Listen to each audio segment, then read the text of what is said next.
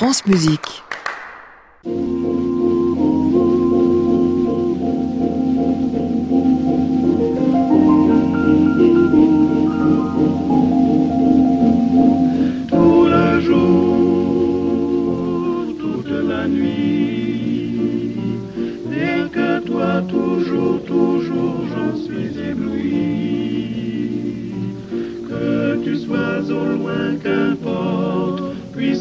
Moi tendrement je t'emporte, oh mon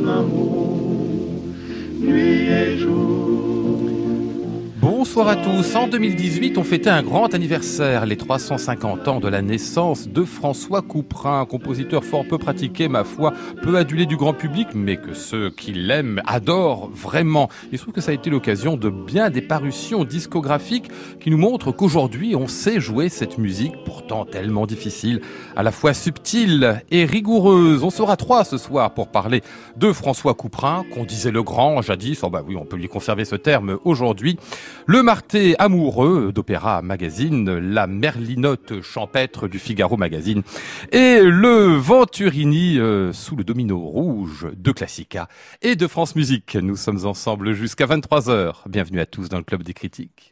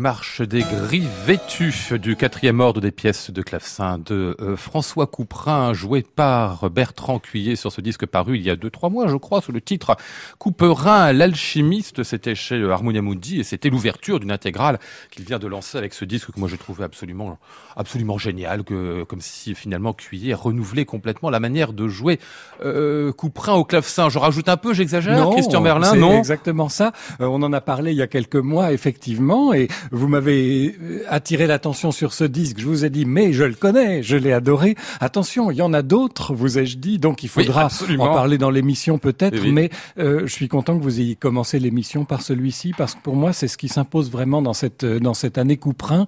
Euh, vous- vous l'avez rappelé, c'est un compositeur qui ne va pas de soi, Couperin. C'est très facile d'y être un tout petit peu ennuyeux, parce que si on l'interprète un peu façon grand siècle, de manière un peu figée, voulant faire euh, voulant faire noble, euh, ben, très vite, on perd de vue toute la subtilité, l'extrême euh, euh, gamme, palette de nuances qu'il y a dans cette musique. Et naturel aussi. C'est un mélange complet, c'est un mmh. mélange, euh, une ambiguïté totale entre naturel et un art très étudié évidemment. Et justement, c'est ce qui m'a plu dans le disque de Bertrand Cuillet, c'est que c'est tellement spirituel que ça semble, les idées semblent jaillir au fur et à mesure, comme si c'était lui qui les qui les composait.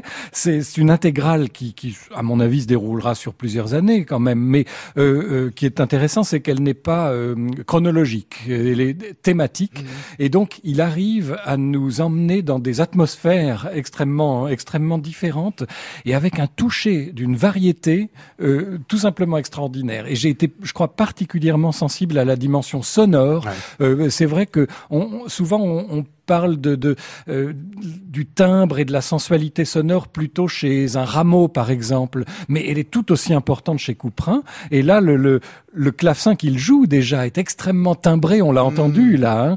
Euh, et la prise de son en plus lui rend tout à fait justice. Donc j'ai trouvé à la fois qu'on passait de la, nostalgie à une sorte de d'humour, euh, d'humour passe sans rire. Pour moi, c'était exactement dans l'esprit. Ah, Philippe Venturini. Euh, oui, je suis tout à fait d'accord et je, je relèverai ce qui vient de dire euh, Christian Merlin sur le côté humour euh, pince sans rire qui je trouve peut surprendre même le, le, le sous-titre. Hein, c'est un petit théâtre du monde, c'est ça? Oui, absolument. ce qui peut un peu étonné parce qu'on associe plutôt François Couperin à la musique des confidences, la musique de l'alcôve, la, musique comme ça de, la proximité. Et lui, euh, inscrire le théâtre tout de suite pour un premier disque, enfin le premier, la première étape, c'est un, coffret de, de disques euh, dans l'univers de François Couperin, ça peut étonner.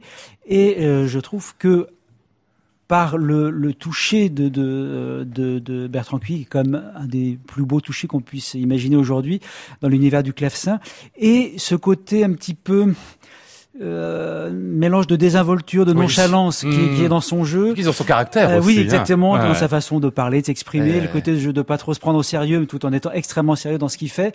On le retrouve parfaitement dans, dans cette musique et ça donne effectivement ça, élu, ça donne un éclairage parfois nouveau sur certaines pièces et ça rappelle que euh, derrière le côté à la fois grand siècle, mais pas que, qui peut être au contraire une musique extrêmement écrite et très raffinée de François Couperin, il y a souvent de, de l'humour et là on a pu l'entendre dans cette marche où on ne sait pas si cette marche des gris vêtus et se prend vraiment au sérieux, c'est un peu une caricature. Ça, c'est vraiment très très bien restitué dans ce, mmh. dans ce disque. Richard Martet.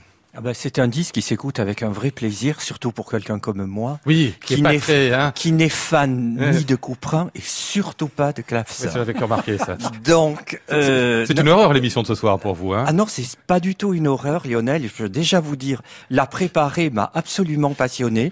Je reconnais, euh, on verra au fil des disques, il y en a qui m'ont vraiment rebuté. Je, je dirai pourquoi. Celui-là, non, ne m'a pas rebuté. C'est vrai que ça restera toujours à l'âge que j'ai. C'est un instrument qui ne me parle parle pas le clavecin. Voilà. Je j'entends l'humour, j'entends pas assez d'émotion. Je crois que c'est ça. Il y a quelque chose qui ne passe pas, qui passe avec le piano et qui ne passe pas avec le clavecin. C'est totalement personnel. Voilà. Mais jouer comme ça, ça s'écoute avec un vrai plaisir. Il y a un son presque symphonique. J'ai trouvé ça admirablement enregistré, ce qui est pas le cas de tous les disques dont on parlera ce soir. C'est vraiment, c'est ça. C'est vraiment le disque qui s'écoute avec plaisir pour peu qu'on aime ça. Quoi. C'est voilà, c'est tout. Faut l'aimer un peu quand même. Bah, vous faites aimer cette musique quand même. Ah, vous même pas Non, pas au clavecin. Il a fait de ses efforts ce soir, vous pouvez pas savoir à quel pas Au clavecin, pas au clavecin. Je voulais signaler encore, souligner quelque chose dans ce disque euh, Couperin par Bertrand Cuillet, c'est la question des notes inégales. Donc ah on sait qu'évidemment, c'est quand on voit une croche chez Couperin, ça ne doit pas se faire nécessairement comme une croche. Euh, souvent, il y a une sorte de systématisme ou de raideur dans la manière de faire les notes inégales, comme s'il fallait... Euh, voilà, papa, papa, papa, comme s'il fallait retrouver une autre forme de métrique relativement régulière. Il est d'une liberté avec ça, c'est incroyable. Oui. Et c'est ce qui participe, je trouve, à la, réussite de son enregistrement. Et je parlais de le nonchalance des involtures, on le retrouve aussi dans le jeu, dans le, dans le toucher, dans le délier, euh, et une flexibilité de la, de la barre de mesure qui rend, qui, qui rend parfaitement éloquente cette euh, cette musique quoi. C'est évidemment une des grandes conquêtes du mouvement baroque, Ah hein, oui. ça, le, le- la, la redécouverte des notes inégales que, que les interprètes, disons classiques romantiques, avaient fini par normaliser euh, avec une une métrique très très, très régulière. Seulement, il y a manière et manière de les faire. Oui, oui, oui, c'est ça. Oui, oui, oui. Et là, La là, manière de Bertrand Cuillet, c'est quand même quelque Ah chose. oui, oui, oui. Ouais. Bon, un grand disque, on est d'accord là-dessus. Couperin l'alchimiste, ça promet en plus pour l'intégrale qui est à venir. Hein, c'est chez Harmonia Mundi et c'est donc signé Bertrand Cuillet. La suite, autre disque de clavecin en récital solo pour Olivier Fortin.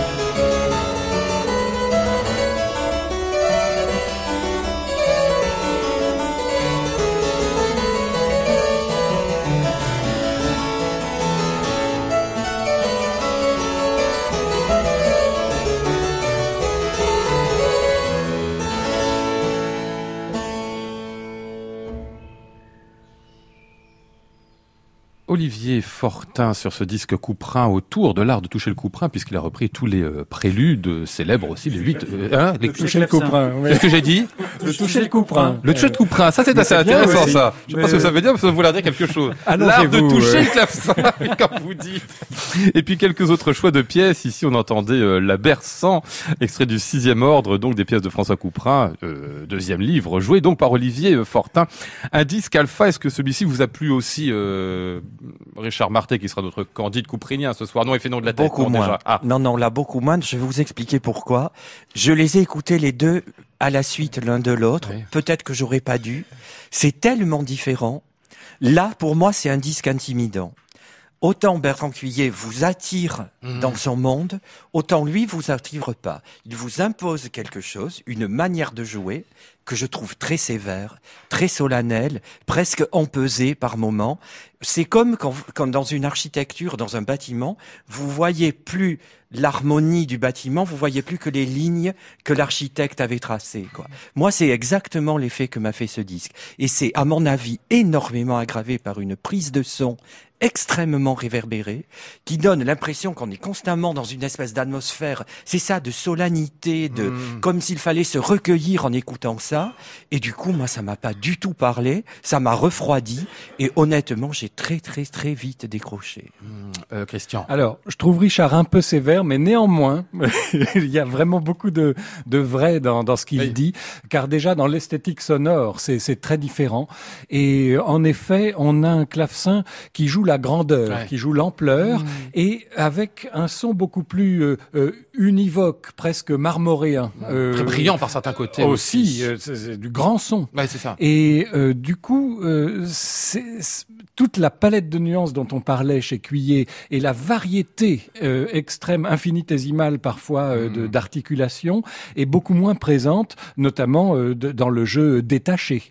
En revanche, il y a une plénitude sonore qui est très impressionnante dès qu'on est plutôt dans des musiques qui vont vers les, j'allais presque dire vers les nappes sonores. Ouais. c'est pas spectral non plus, Mm. mais enfin, vous voyez à peu près de, de, de quoi je veux parler. Parce que c'est très riche dans le médium et dans les basses.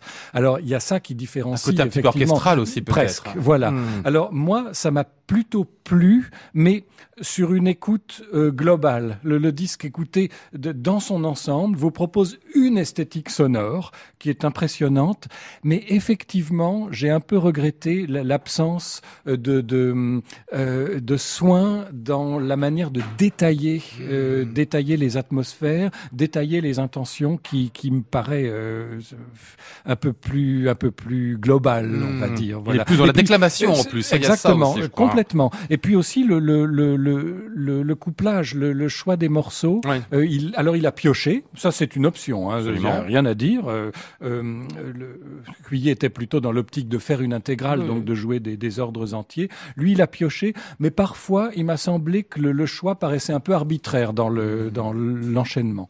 Mais sinon, c'est du beau clavecin, attention. Euh, Philippe Venturini. Oui, effectivement, c'est du beau clavecin avec quand même un sens de, de, de la couleur, du, du son, de la façon d'agencer quand même les, les, les plans sonores avec un instrument qui, qui sonne. On l'a remarqué effectivement re- remarquablement bien. Euh, je, je, je, je comprends ce que veut dire Richard sur la, la, la captation. C'est vrai, je crois que c'était, je pense que c'est le lieu dans lequel l'in- l'instrument a été capté, qui réverbère et qui amplifie ce côté un peu orchestral que, que vous signaliez. Euh, mais euh, c'est effectivement un disque qui, qui laisse moins de, de, de possibilités. C'est un peu je prends ou je prends pas quoi. Et euh, c'est quand même du très très beau clavecin, il faut le reconnaître. C'est très bien phrasé. Il y a, il y a une sens effectivement d'autorité à la fois euh, et dans le jeu et dans la pensée qui laisse pas forcément beaucoup de, de, de place euh, à l'auditeur. Et cet instrument qui est quand même très beau. Enfin, en deux secondes. C'est quoi cet instrument? Alors c'est un, un, un faux vrai clavecin ancien Ouais. donc d'un si- signé d'un certain Nicolas Lefebvre, euh, facteur euh, actif à Rouen au XVIIIe siècle, je crois, dont on n'a conservé aucun instrument, et euh, le, le facteur euh, Martin Skowronek, qui était un facteur euh, du XXe siècle, là, qui est mort, je sais plus, dans les années 90, quelque chose comme ça, qui a fabriqué plusieurs clavecins sur lesquels a travaillé souvent Gustave Leonhardt.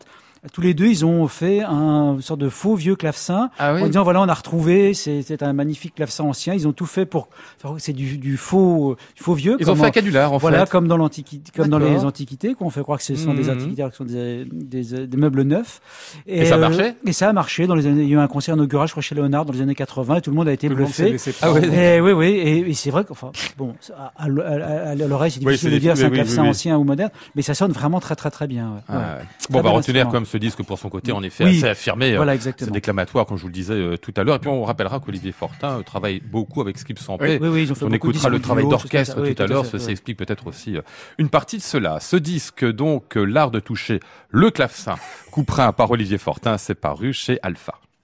Classic Club, Lionel Esparza, France Musique. Tiens, on va passer à un peu de musique de chambre, si vous le voulez bien. Les Nations, là, c'est tout nouveau, c'est arrivé bah, il y a à peine deux semaines, euh, et c'est par Christophe Rousset, les talents lyriques.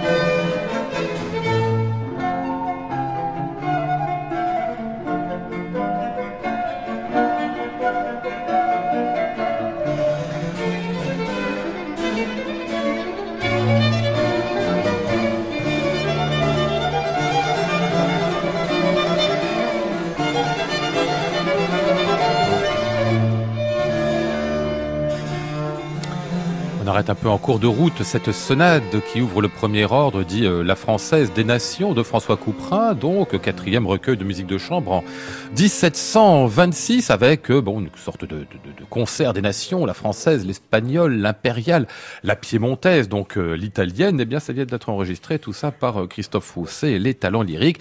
Ça paraît tout juste chez Aparté. Ça m'a semblé superbe, moi, à l'écoute de ce disque, Philippe Venturini. Oui, oui, effectivement, ça vient tout juste de de, de sortir et ça, ça confirme d'une part la familiarité qu'entretient Christophe Rousset avec cette musique, à la fois comme Clavecini, puisqu'il faut pas euh, oublier qu'il a enregistré l'intégrale, hein, une intégrale qui, a qui est pas réédité, mais chez Harmonia Mundi d'ailleurs, euh, et puis aussi les, les, concerts royaux, puis donc là, là les, les, les, nations, musique qui, euh, il faut le rappeler, donc vous l'avez dit 1726, mais qui euh, qui prend comme point de départ des sonates qu'il avait composées dans les années 1690, qui euh, passent pour être parmi les premières sonates françaises, c'est-à-dire euh, cette appropriation du modèle italien, mais en France. Et puis rappeler que à cette époque, c'était vraiment une sorte de querelle entre les musiques françaises et, italiennes, et c'est pour ça que Couperin a écrit les, les goûts réunis, qui se veut donc la sorte de, de réunion pacifique des des deux musiques de part et d'autre euh, des Alpes, on va dire. Euh, et donc dans, dans ces nations, il, part, il, prend comme point de départ donc des sonates, donc la musique italienne, et en, en suite justement une suite donc de danse, donc euh, hommage à la musique française mmh. après la musique italienne. Bah, comme toujours, Christophe Rousset s'entourait de parfait euh, instrumentiste rompu à ce euh, répertoire, avec à chaque fois des, des, des choix, je trouve, de d'instruments, parce qu'il y avait quand même relative euh, liberté accordée aux, aux musiciens, tout simplement pour des raisons, il faut pas aller chercher midi à 14 heures. Pratique. bah oui, à la fois pratique et économique, parce qu'il faut rappeler que c'était de la musique bah, qui était imprimée, donc mmh. imprimée, donc amenée à être vendue. Ah oui. Et eh ben si on disait c'est tel instrument et pas autre chose, bah, ça limitait évidemment le mmh. potentiel. Si on dit et, et très souvent euh, Couperin disait mais ça sonnera très bien avec une flûte ou alors avec un hautbois. Oui, en ça, fait, de façon à ouvrir le maximum. Achetez de... tous quoi. Voilà, achetez tous. C'est que quel que soit l'instrument que vous pratiquez, ça sera très bien, ça sonnera très bien. Donc voilà, effectivement, une nouvelle euh, version des, des, des, Nations qui clôt cette année euh, Couperin euh, en beauté. Ah ouais, question. Ah oui, j'ai trouvé ça euh, magnifique, un, un, vrai bonheur d'écoute parce que c'est tellement vivant, ah oui. ça respire la, la, joie de vivre et on sent plus tard, j'ai trouvé une interview de, de, Christophe Rousset où il explique qu'il connaît cette musique depuis son plus jeune âge et qu'elle l'a tout de suite séduit. Mmh. Donc il y a un rapport d'amour euh, à cette musique et on le sent chez l'interprète.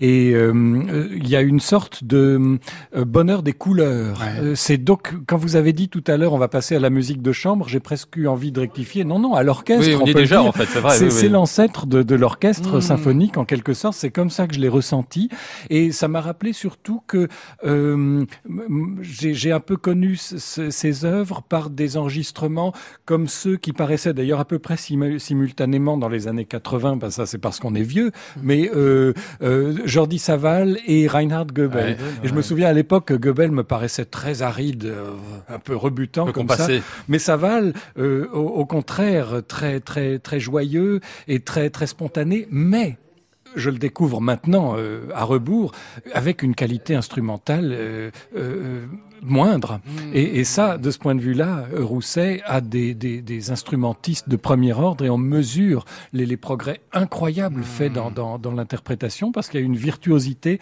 une beauté des timbres instrumentaux mmh.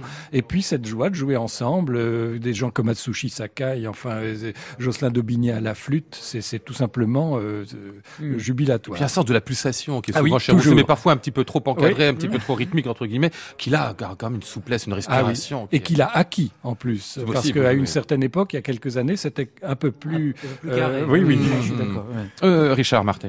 Oui, Pour moi, c'est un disque modèle. C'est marrant quand le premier mot qu'a prononcé Christian, c'est vivant, et c'est le premier que Ah, j'ai noté oui. moi aussi à l'écoute. Résultat très vivant. Je viens de me relire. C'est vraiment le premier mot qui m'est venu. J'ai trouvé ça passionnant sur le plan musicologique. Alors là, c'est peut-être plutôt moi mon écoute. J'ai jamais jamais entendu les nations avant.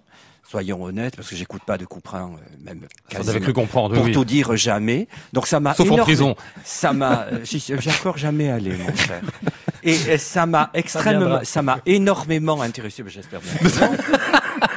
ça m'a énormément intéressé cette histoire de, de, de, de des danses françaises Oui. et d'aller vers la musique italienne, vers la musique espagnole, vers la musique allemande. J'ai trouvé ça absolument euh, extrêmement intéressant. Donc je pense que c'était le cas des précédents enregistrements, mais comme moi je découvre avec celui-là, et c'est tellement agréable à écouter. Et là encore, c'est très très bien enregistré. Oui. Hmm. C'est très important. Moi, je dois dire, la musique dite baroque ou ancienne, je suis très à cheval sur la prise de son, peut-être plus que dans d'autres répertoires, parce que je trouve que c'est absolument indispensable pour préserver la vie. Hmm. Sinon, moi, notamment, moi je parle de moi, mais je pense qu'il y a pas mal d'auditeurs qui sont dans le même cas, qui sont pas sensibles particulièrement à cette musique. Si en plus la prise de son Mhm. vient vous enfermer dans un carcan, ça devient très vite de la rigue-rague et vous vous ennuyez. Hmm. De là Rigue-rague, c'est... De la rigue-rague, c'est de chez vous, ça Voilà, c'est de chez moi, oui. D'accord.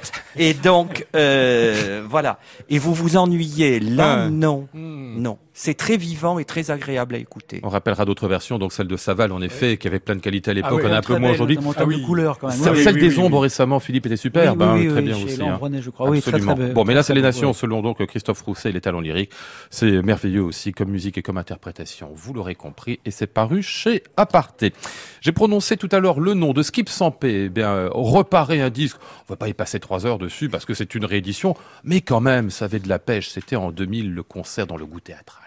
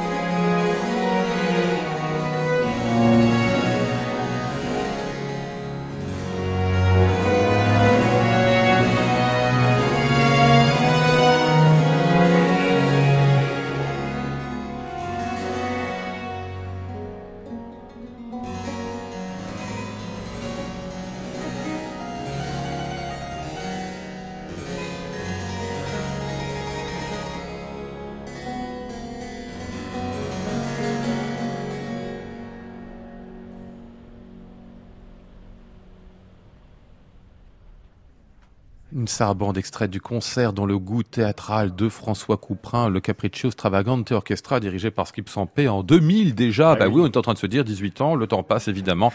C'était paru, euh, je sais pas où c'était paru à l'époque, mais en tout cas euh, chez Naïve. Ah d'accord, me dit Philippe. Et donc repris aujourd'hui et réédité par Paradiso, qui est le label de Skip Sampé lui-même. Euh, Je voulais qu'on réécoute ça ce soir aussi parce que c'est une manière de faire Couperin quand même presque ronflant, très orchestral, très lyrique.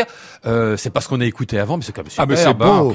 Mais oui, parce que en fait, euh, avec Couperin, on a un peu la nostalgie de l'opéra. On, on, connaît les opéras de Lully, de Rameau, etc. Mais euh, pour Couperin, c'est vrai qu'on l'associe à la musique instrumentale spontanément, et le, le, la dimension théâtrale n'est pas forcément ce qui vient spontanément euh, Eh à l'esprit quand on y pense. Et de fait, oui, ça y était, elle existait cette dimension. Et là, en plus, euh, Skip Sampé a fait une sorte de reconstitution parce que c'est une œuvre qui existe de fait, euh, une suite comme ça de d'entrée, mais euh, il en manque. Donc, il a reconstitué et puis euh, il a mis euh, les, les des, des, airs comme ça pour les, les, les intercaler Ouais. et que ça fasse une sorte de narration, de dramaturgie. Et ça marche du tonnerre de Dieu, d'autant qu'il y a en plus, alors il y a de très bons instrumentistes. Il y a un certain Olivier Fortin, Bah oui, donc au deuxième clavecin, vous le mentionniez. Et puis euh, des voix comme celle de Karina Gauvin, par exemple. Donc ça crée effectivement euh, une sorte de mini dramaturgie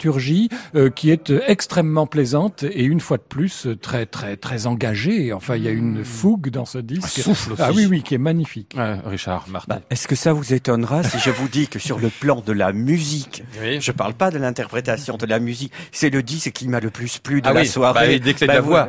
bah, dès qu'il y a de la voix, puis il y a pas que la voix, il y a un vrai, il y a un vrai théâtre. D'ailleurs, on se demande si Couperin aurait pas pu écrire davantage pour le théâtre. Je sais pas, je connais mal sa vie. Il aimait pas ça, c'est ça, il le souhaitait pas. Il n'a pas eu euh, trop l'occasion. Là, effectivement, Ah. on pense que c'est un acte de ballet. Donc on, Voilà, j'ai de- vu que c'était un acte de ballet. Pourquoi Euh, il en de- a pas fait davantage Ben, euh, quoi, on ne sait pas trop. Il était très pris par ses, sa charge euh, Oui, d'organiste. Ouais. Et Il était qu'on lui a également pas demandé, euh, tout simplement, euh, hein. voilà, Ouais, enseignant. ouais. Puis il y en avait d'autres qui faisaient ça très Bien bien. sûr, oui, oui, oui. Euh, Mais c'est très séduisant. Oui, et voilà, c'est ce que j'ai écrit. Mais la. Ouais, ouais. Mais pour les voix en particulier, donc. Hein. Alors, bah, Karina Gauvin en 2000, c'est c'est ce que je disais hors micro. Comment cette fille à l'époque n'est pas devenue la, la superstar quoi. Mm. C'est exceptionnel ce qu'on entend. La voix est magnifique, le style est parfait. Puis elle a cette finesse dans les attaques qui va très bien dans la musique du XVIIIe siècle. Mm. On sait la merveilleuse interprète de Handel que c'est. Euh, Aujourd'hui, malheureusement, ça commence à décliner. En 2000, moi, moi, cette fille, je la prenais pour faire tout Mozart, tout Handel, Mm. tout c'est, c'est extraordinaire. Rien qu'elle, il y a un air qui dure cinq minutes et qu'elle chante. Vous êtes totalement transporté dans un Mm. rêve, quoi. Le reste du disque, en plus, est extrêmement vivant, là encore. Puis bon, voilà. Moi, j'aime bien cette musique. C'est une musique qui me parle, celle-là. Le fait que Skip Sampé l'ait choisi, c'est bien dire aussi que c'est l'ouverture. Oui, aussi. Qui n'était pas estampillé euh, baroque à l'époque. Ouais. hein. Oui. Euh, Philippe Venturini sur Oui, ce disque. dans, dans, dans- c'est un disque qui comporte aussi de nombreuses raretés, parce que c'est vrai que la musique vocale, on le, de Couperin, on la connaît peu, ben, et pourquoi? Parce qu'il n'y a pas grand-chose. Donc il a récupéré les quelques airs qui, qui étaient, qui, qui, qui ont, qui ont paru dans les, les recueils d'air sérieux et à boire, et on voit qu'il était aussi bon que ses contemporains pour écrire pour la voix et mettre un texte euh, en, en musique. Et ça donne euh, justement un, un programme tout à fait réussi avec un soutien instrumental de quand même, je crois qu'ils sont plus une, une vingtaine, 20 Ah ou oui, oui, oui, 25. oui, oui. euh, euh, et, elle- et comme quoi la musique baroque, c'est pas seulement euh, étriqué, euh, sûr, bah cinq euh, petits euh, instrumentistes qui essaient de faire de, le moins de bruit possible. Au contraire, on aimait quand même le, le, le son se faire entendre, comme tous les compositeurs de, de chaque époque. Et ça, Sampé, il sait très très bien, Skip Sampé, il sait très très bien le rendre. Le, le souffle, la, le, le volume sonore, la, la plénitude du son, ça, il aime ça. Il sait, Et avec style à la fois. Voilà, Ouais. bien sûr, Ouais. avec le style, ad hoc. Ouais. Concert dans le goût théâtral euh, de François Couperin, le Capriccio Stravagante Orchestra Skip Sampé, ça reparaît donc, puisque date de l'année 2000, sur le label Paradiso. Il est 22h35, vous écoutez France Musique. Classic Club, Lionel Esparza, France Musique. On n'avait pas prévu ça, parce que cette émission, eh ben, on l'avait euh, programmée a combien? Trois semaines, un mois peut-être. La disparition de Blandine Verlet, claveciniste, dimanche dernier. Grande couprinienne aussi, on ne pouvait pas éviter un petit hommage ce soir.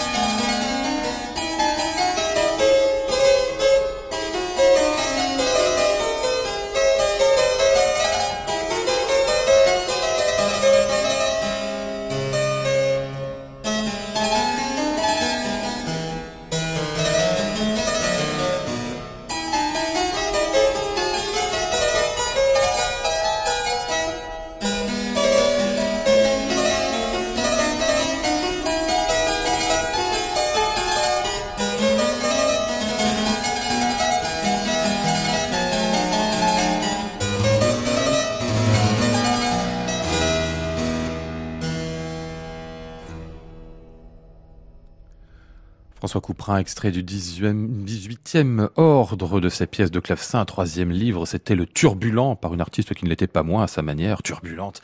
Blandine Verlet, extrait donc de ce, ce qui sera son dernier disque, François Couperin, paru chez Aparté. Il y a quelques mois à peine, elle l'avait enregistré en, en 2017, Blandine Verlet, dont on a appris donc la disparition dimanche à l'âge de 76 ans. Claveciniste, concertiste, on dit pédagogue bien évidemment, c'est surtout quelqu'un, euh, Philippe Venturini, qui a introduit une forme de manière d'être très artiste, une sorte d'âme artiste dans le dans le clavecin, j'ai l'impression. Oui, est très très indépendante, Oui. euh, une vraie soliste dans l'âme, c'est-à-dire qu'elle aimait bien faire la musique dans son coin, qu'on, elle aimait être soliste pour qu'on lui fiche la paix, qu'elle n'ait pas à se confronter à d'autres euh, musiciens qui pourraient dire on va peut-être faire ci ou faire ça. Ouais. Et euh, on sent vraiment l'artiste qui était à la fois euh, assez solitaire euh, de, de- dans son mode de pensée, qui aimait bien être dans son monde, même si elle aimait bien effectivement réfléchir et re- remettre en cause certaines choses. Ce qui- peut être d'ailleurs intéressant quand on voit, quand, avec ce qu'on vient d'écouter là, cet extrait qui est donc un deuxième disque qu'elle a qu'elle a fait à partir des années euh, 2010, parce qu'elle avait son, euh, une première intégrale qu'elle a fait entre 1976 et 80 pour euh, Astrée, sur laquelle elle, euh, elle avait choisi euh, en majorité, je crois, des instruments historiques. Là, euh, elle a repris des instruments historiques ou des copies, mais avec le temps, on voit que le style a quand même passablement évolué. Il y avait beaucoup de rubato dans la première intégrale. Avec le, le- avec le temps, ça s'est un peu resserré, et en même temps, le tempo s'est quand même un peu ralenti. Le pas s'est un petit peu euh, allongé. Le, le, le, le toucher a gagné en, en souplesse quand même. Et le, ce disque-ci et le précédent, donc pour aparté, sont vraiment, euh, les, je pense, la, la représente la quintessence de, de son art en termes de d'une artiste. Vous l'avez dit effectivement. euh, assez euh, tourmentée, c'est vraiment le la- l'archétype de, de, de, de l'intranquillité, on va dire en, en le titre d'un de ses disques d'ailleurs, Oui, de, oui, de, ce- de et- Louis Couperin, ex-. Exactement, tout ce répertoire que François Couperin, mais aussi Louis Couperin, Ouais. euh, qui est une musique très très tourmentée, Très ténébreuse. Euh, Froberger également, qui était vraiment des musiques dans lesquelles elle, je pense, elle devait totalement s'épanouir et, et se retrouver elle-même, quoi. Hmm. Une sorte d'artiste qui est perdu dans ses dans ses pensées, dans sa mélancolie, dans dans dans, dans son vague à l'âme.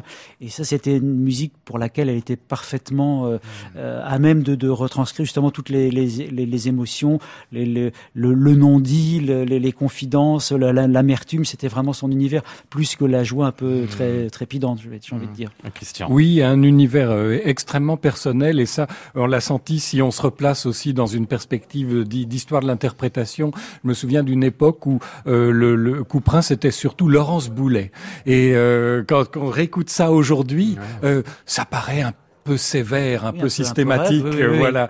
Et, et Des beaux instruments, mais c'est oui, voilà. peu- mais l'apparition de Blandine Verlet euh, là, dans cet univers-là, ça a été, je pense, la découverte de quelque chose de beaucoup plus psychologique, voire euh, voire philosophique, et même par rapport à Scott Ross, qui était peut-être plus maîtrisé euh, entre guillemets, enfin euh, techniquement. Eh ben voilà, c'était ça ouvrait vers une, une forme de liberté étonnante. Et ce disque, c'est vrai, est surprenant par notamment par sa lenteur, hein, les- les- la, la lenteur des tempi. Mais moi, je m'en plains pas du tout parce qu'elle nous installe du coup dans quelque chose qui, qui va très loin dans la dans, dans la réflexion. Et ce- c'est idiot de dire ça après coup. que Bien sûr que non, on se doutait pas que ce serait un disque testamentaire. On va pas réécrire l'histoire, mais euh, en le réécoutant rétrospectivement, euh, on se dit que tout de même il y a une couleur euh, un peu crépusculaire. Oui, un dans- peu dans ce automnal, disque, oui, bien sûr. Oui, oui, oui, Et c'est très beau. Blandine Verlet, donc, qui vient de disparaître à l'âge de 76 ans. Je vous signale ou vous rappelle que France Musique ben, a consacré déjà quelques émissions. On continuera à lui consacrer des émissions dans les jours qui viennent. Il y a une grande journée ou peut-être une nuit qui lui euh, euh, est préparée pour euh, Blandine Verlet. Et puis vous pouvez aller sur le site de France Musique également. Plein de documents euh, sont remis ici pour se remémorer cette grande artiste du clavecin qui vient donc de nous quitter. Allez, à 22h42, on va faire quelque chose que Blandine n'aurait peut-être pas aimé. On va mettre Au piano. Philippe Venturini, vous qui êtes vraiment à baroque, n'écoutez pas. N'écoutez pas cette horreur. Surtout n'écoutez pas ça.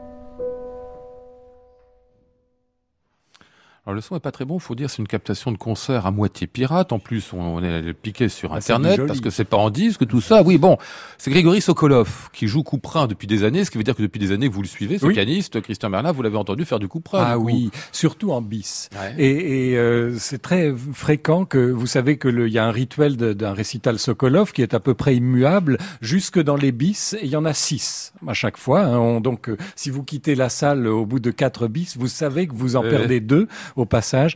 Et là, il aime bien enchaîner soit des mazurkas de Chopin, euh, des nocturnes de Scriabine, etc. Et euh, des baroques français. Et que ce soit dans Rameau ou dans Couperin, il me fascine littéralement. Alors vous allez dire, il me fascine dans tout. Oui. Oui, c'est pas faux. Sauf que la dernière fois, là, Absolument, son le dernier concert concert, vous sorti oui, un peu mitigé, peu- là. Voilà, Ouais, ouais, ouais. ça arrive parfois ou qu'avec Sokolov, on reste à l'extérieur. Euh, moi, ce qui me fascine dans tout ce qu'il fait, c'est son approche du piano, tout simplement, son, son toucher et sa manière de sembler maîtriser de manière euh, euh, infinitésimale le- le- l'enfoncement de la touche, euh, l'articulation, et du coup, on en arrive au baroque français, ça lui permet une maîtrise de l'ornementation que je ne crois n'avoir jamais Mmh. entendu au piano, oui, au oui, grand piano de concert moderne, au grand Steinway euh, de, de à queue, euh, qui est absolument fascinante et qui néanmoins ne ressemble pas pour autant à un clavecin. C'est quand Mmh. même du, du piano assumé. Et parfois, je, je connais même des pianistes et des grands qui viennent écouter Sokolov et pour voir comment il fait. Et ils ressortent, euh, ils ne savent toujours pas comment Mmh. il fait. Et en particulier sur les ornements, vous le dites bien, vous direz juste une chose encore là-dessus sur euh, Sokolov, c'est qu'il enregistre parfois même, enfin enregistre, pardon, non, joue, Joue. en concert des ordres entiers. hein. Ça, je l'ai jamais euh, vu faire. Voilà, Mais 20 30 ça le minutes de passionne. pièces comme Ah ça, oui, oui, la, oui. la- la preuve qu'il a quand même un goût pour cette musique Mhm. qui est réelle.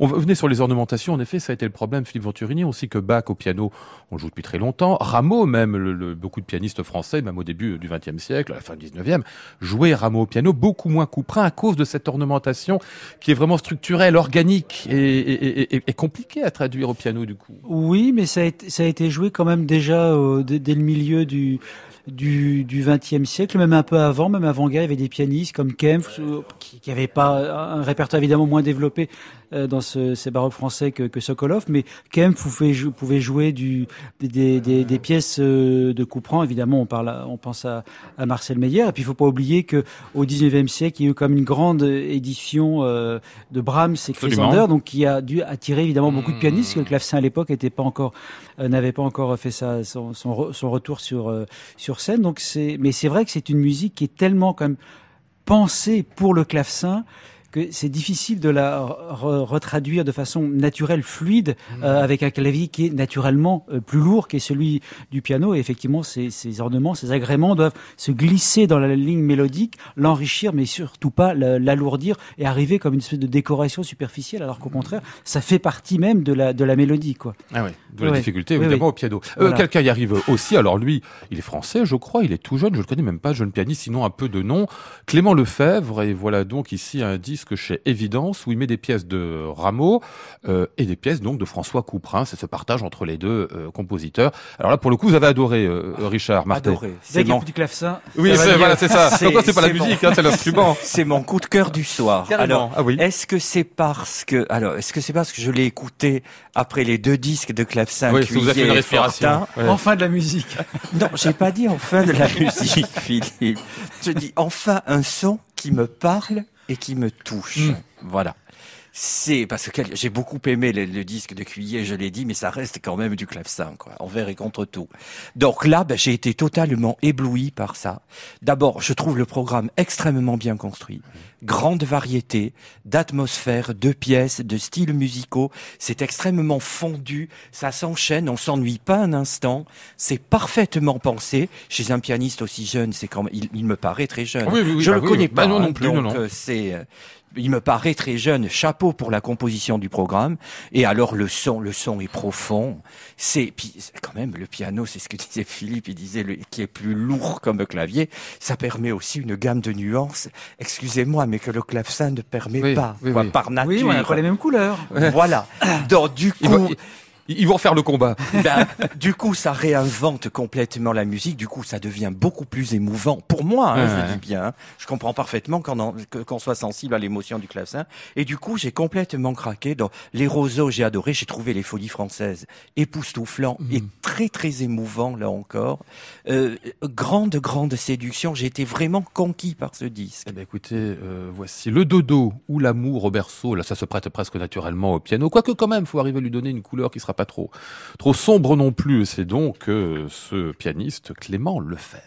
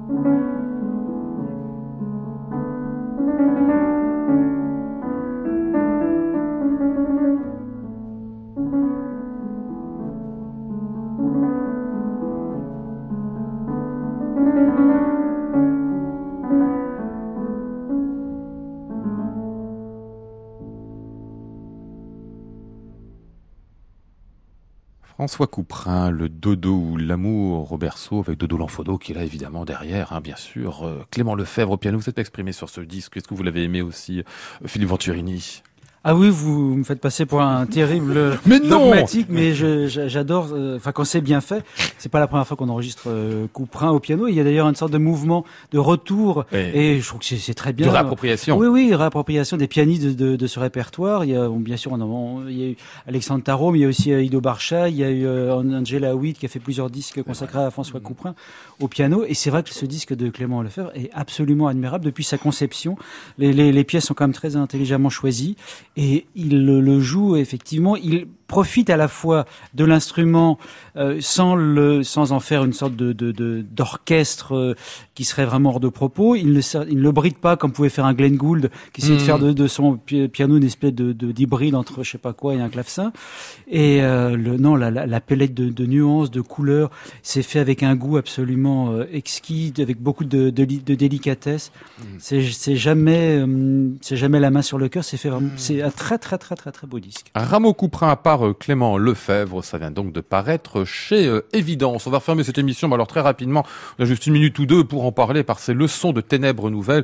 L'un, euh, évidemment, des œuvres majeures de, François Couperin.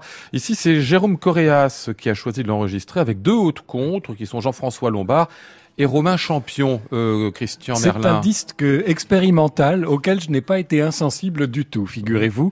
Euh, je, je, crains d'être mis en minorité ce soir euh, autour de cette table, mais euh, c'est une musique qui est évidemment de toute beauté, ça on le sait, qu'on est habitué à entendre par deux voix de femmes, ouais, deux voix de ouais. soprano, parfois des contre-ténors, il y a eu quelques enregistrements. Ici, ce sont deux hautes contres à la française, plutôt que ténors, je dirais. Ça veut dire des voix aiguës, très timbrées, très caractérisées, un peu nasillardes et euh, ça donne précisément une couleur euh, presque inconfortable à cette musique, mais qui la rend justement euh, tout à fait captivante. Donc moi j'ai trouvé que c'était une une tentative de faire autre chose dans ces leçons de ténèbres et j'avoue que je n'y ai pas été insensible dans une optique un peu théâtralisée. Ah, Richard? Ah, je les ai trouvés les deux les deux hautes contre très très inconfortables pour l'oreille, ah. mais vraiment très très inconfortables et j'ai là aussi, c'est encore un dit, j'ai très vite décroché. C'est pour ah moi, bah, c'est extrêmement pénible à écouter. Mmh. Mais vraiment, hein. je suis désolé parce que le disque a d'autres qualités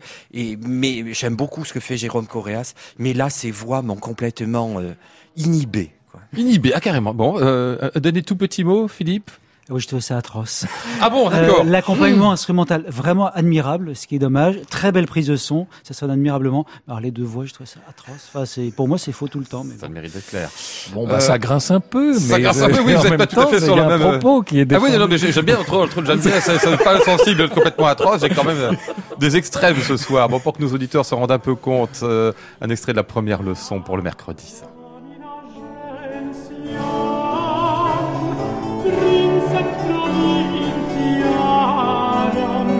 prinsen v krovi.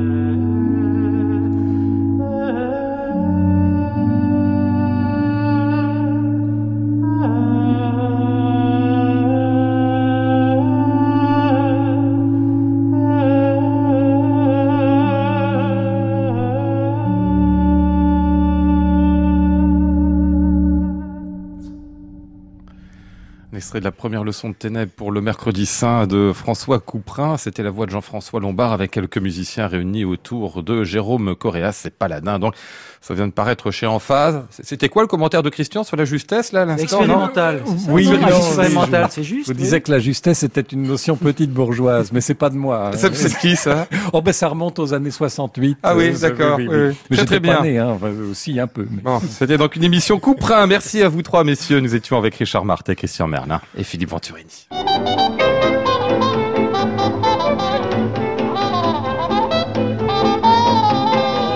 Il y avait aussi avec nous Solal Mazeran, Flora Sternadel, Maud Nourri, Antoine Courtin, Hervé Dubreuil, Alexandra Bergel. Voici le ciel peuplé de ces moutons blancs, voici la mer troublée, spectacle troublant.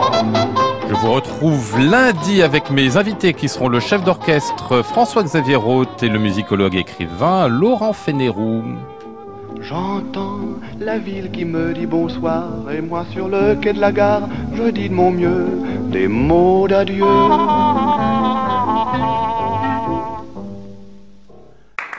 À réécouter sur francemusique.fr.